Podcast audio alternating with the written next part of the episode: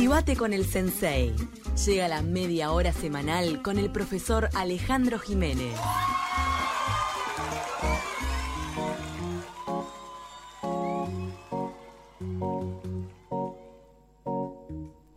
Y como todos los lunes está con nosotros el sensei Ale Jiménez, que hoy vino acompañado. Exacto. Preséntelo usted. Buenos días para ustedes, Gabriel. ¿Cómo te va, Ale? Primer lunes que nos encontramos, ¿eh? pues es verdad. bueno, eh, estamos escuchando una música que es Nantes, que es de, 2000 de 2007, del álbum de Flying Club Cup, y que fue elegida por nuestro invitado de hoy, que es Leonard Mattioli, más conocido como Tejo, sociólogo, maestrando en desarrollo urbano por la UDELAR.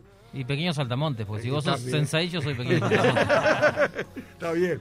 Coordinador del programa Rutas Culturales y Creativas de, de Dirección Nacional de Cultura, músico en la Teca Pride, por supuesto, y del dúo electrónico Los Bosques.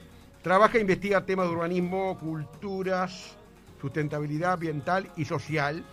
Y hoy lo traemos para hablar del programa de rutas culturales que tiene que ver con arte cartográfico. Pero a su vez, le voy a decir una, pre- es A una pregunta a mis compañeras y a Sí. Gabriel. ¿Alguna vez te tocó entrevistar a tu jefe? No. No. Hasta ¿Es el ahora caso no. de ahora? Exactamente. Sí. Qué incómodo. Hacía buena letra, Ah, sensei. incómodo. Igual nosotros te vamos a ayudar. Eh, bueno, muchas gracias. Pará, pará. Vamos a jugar a tu equipo. Exactamente. Ah, ok. Hay que hacer buena. Aunque bueno, él, él no, no, él reniega de esa, de esa condición conmigo. Él menos. me lo dice todo el tiempo. Pero ¿Está bien? es, es el momento de quedar bien. parado, ¿viste? Está bien. Este, no, eh, acá como que yo, si bien no trabajo directamente en el, en el, en el proyecto, el programa, siempre es importante diferenciar programa y proyecto. El programa es Rutas Culturales y Creativas, que es un programa del área Economía Creativa de Dirección Nacional de Cultura, y eh, en este caso el proyecto es Arte Cartográfico, en el cual yo no trabajo directamente. Este, bueno, eh, eh, Leo, eh, sí, les cuento rápido. bienvenido. Dale. No, empezamos por la música. Ah, la música. Estamos escuchando una banda que se llama Beirut. Una canción se llama Nantes, son todos lugares. Es una banda que surge en California, en este, en San José de California, eh, y eh, que tiene elementos de la música mexicana, elementos del este de Europa. Este, todo es como georreferenciado y a la vez suena a los 50. ¿Y qué son los años 50? La posguerra.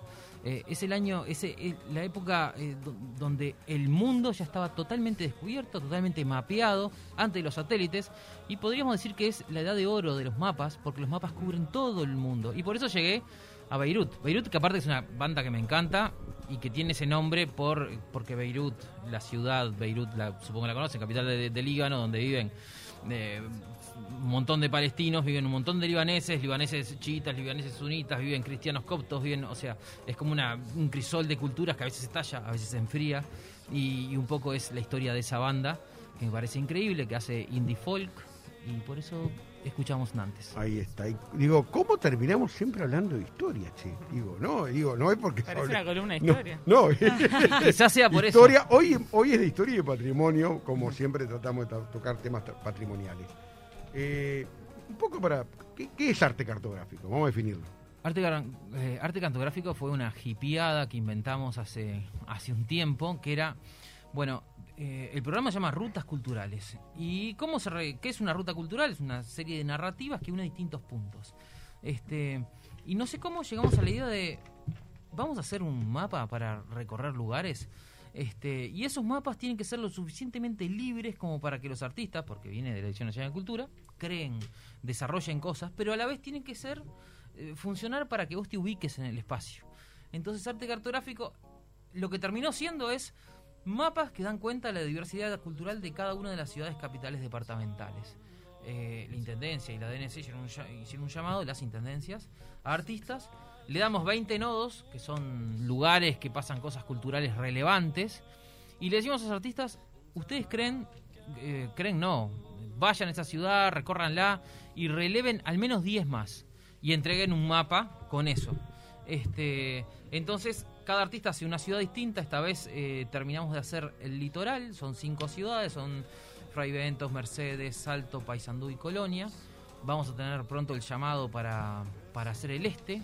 eh, y el este va a ser eh, Maldonado, Rocha, Minas y 33. y así vamos a ir completando Uruguay. Una vez que tengamos todas las capitales, probablemente nos, nos tiremos a hacer otras localidades.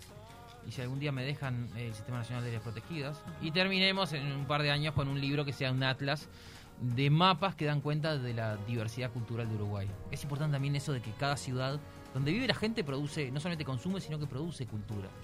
Y cada ciudad es diferente. Este, y por eso lo de eh, arte cartográfico se basa, ese es básicamente el, el- espíritu central del... del- Y acercar también lo que es la ciudad, eh, la cultura, como lo decías, de una manera muy amigable, porque nos trajiste algunos ejemplos y la verdad que en mi mano en este momento tengo Colonia, si no me equivoco, Sí, exacto, sí, sí. Colonia, y realmente es de una manera eh, colorida, distinta, clara.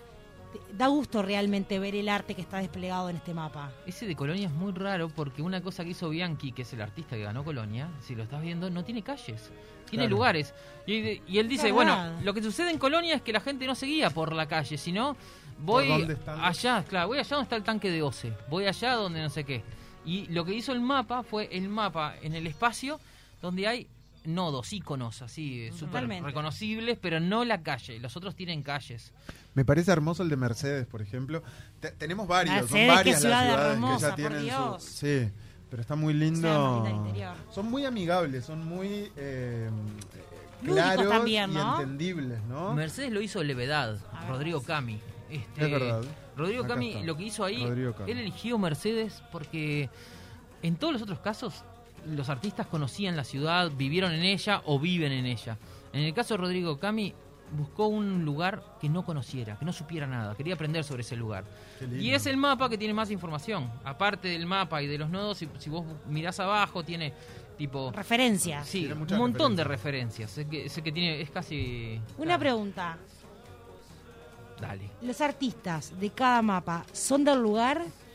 Bueno, en este caso, Camino, los demás vivieron en el lugar.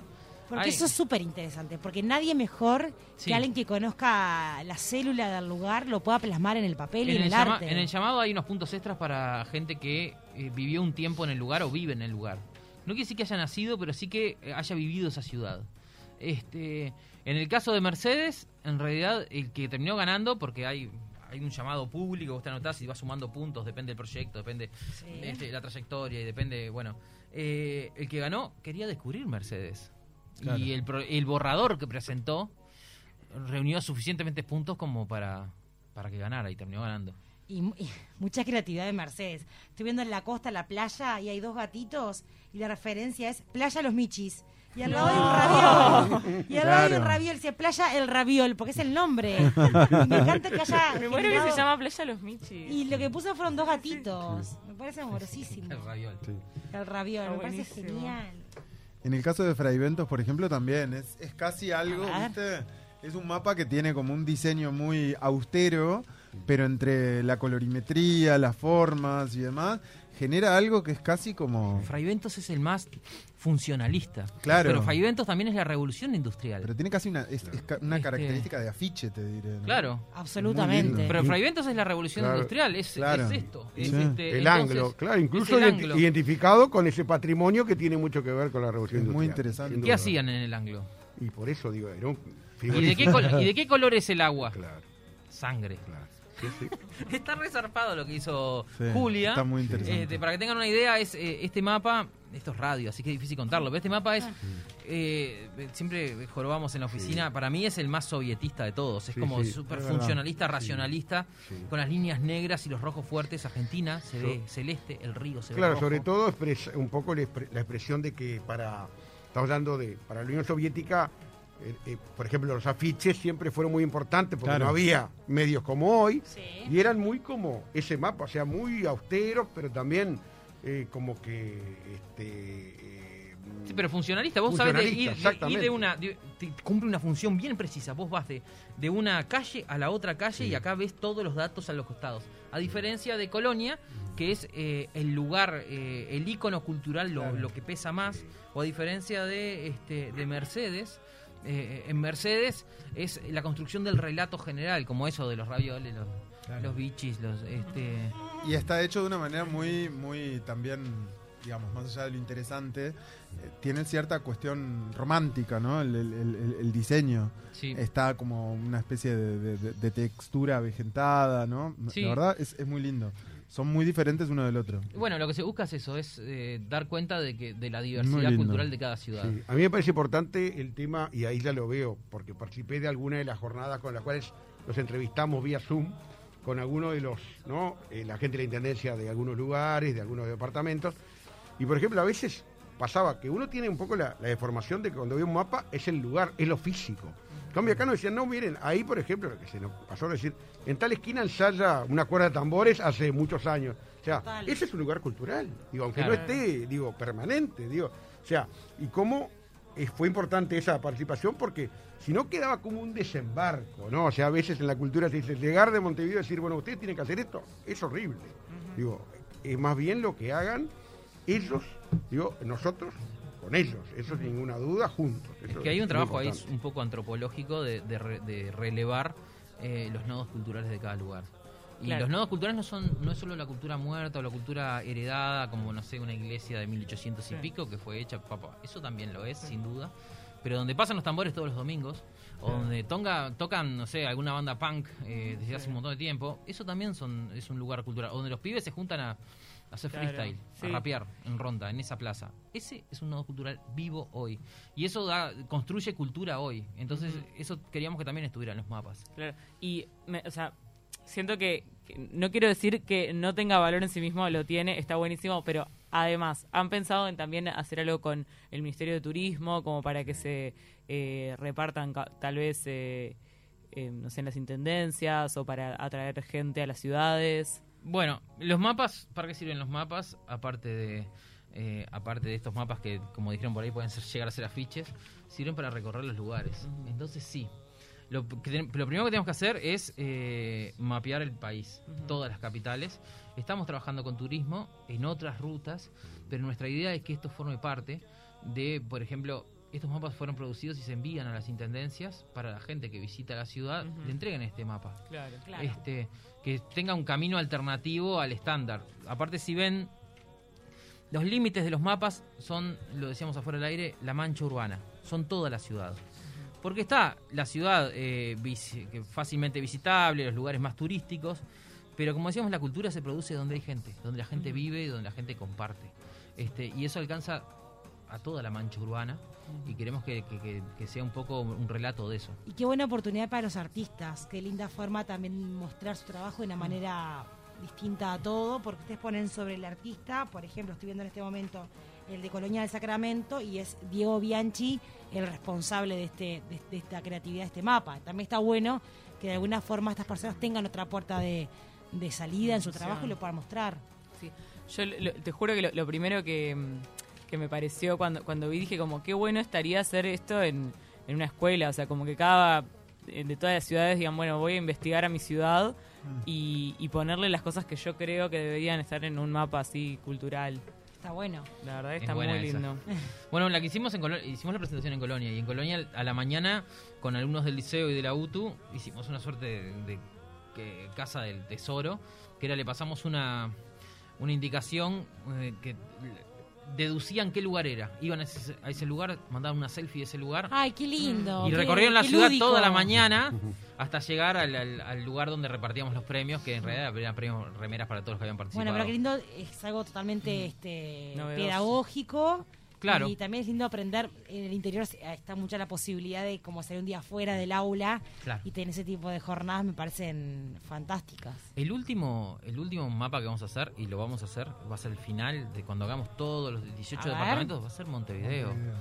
Ese- Ese va a tener que ser doble, Claro. porque ese es grande, grande. Ese es, eh, O, o- Claro. o doble o como también muy sintetizado el, eh, el- las referencias, Sí. ¿no? Aunque lo hagamos doble, va a ser sintetizado, porque Claro. claro, estamos pasando de, de ciudades de, de 100.000 cultura. habitantes a... Qué desafío medio. igual Montevideo, porque no solamente desde, desde el punto de vista de la síntesis, sino también desde el diseño. Total. Claro que cada ciudad ya ha tenido su, su, su impronta, hay que ver qué pasa con la capital del ¿Cómo país. se ¿no? destaca? Sí, claro. ¿Y qué nodos culturales pones ahí? Claro. Ahí probablemente, no está definido, pero probablemente sea el doble. ¿Y el Atlas para cuándo? Me copa lo del Atlas. para Y, y me copa meter en unas escuelas públicas, qué lindo sería, ¿no? Y si hacemos esto cada, hacemos un llamado cada eh, cuatro meses, este, y tienen, son cinco llamados, ya hicimos uno, ahora vamos por el segundo a fines del año que viene.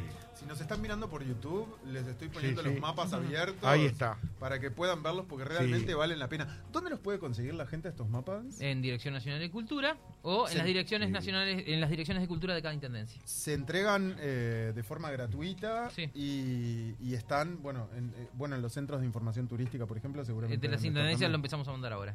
Y en mis redes, las recuerdo siempre, alejandrojiménez.r en Instagram, Alejandro Jiménez Rodríguez, Facebook y a Jiménez23 en Twitter. Los subí todos en estos días en la promoción de la columna. Así que lo pueden ver me ahí. encanta. Qué lindo porque valen la pena.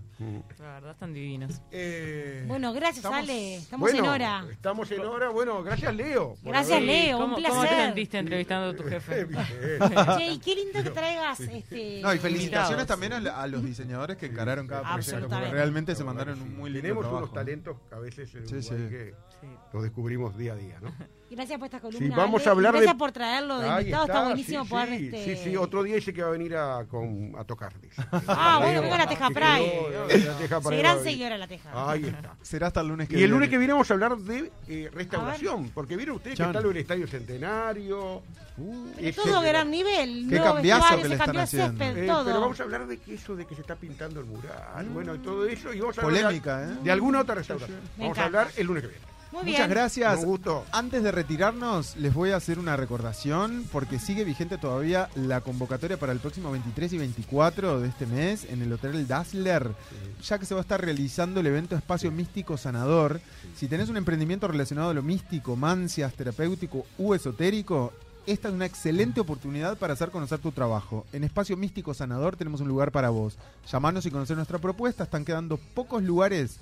Contactate con Claudia Morante al 094-809-447. Y me, me olvidé invitarlos en pocos segundos. El sábado que viene en el Museo del Carnaval, sala del museo, voy a estar arriba del escenario hablando historia del tango. Se llama Ya. De la Aduana Tango Club. Qué lindo. Sábado de 13 a 18, entrada libre y no hay que llevar certificado de vacunas.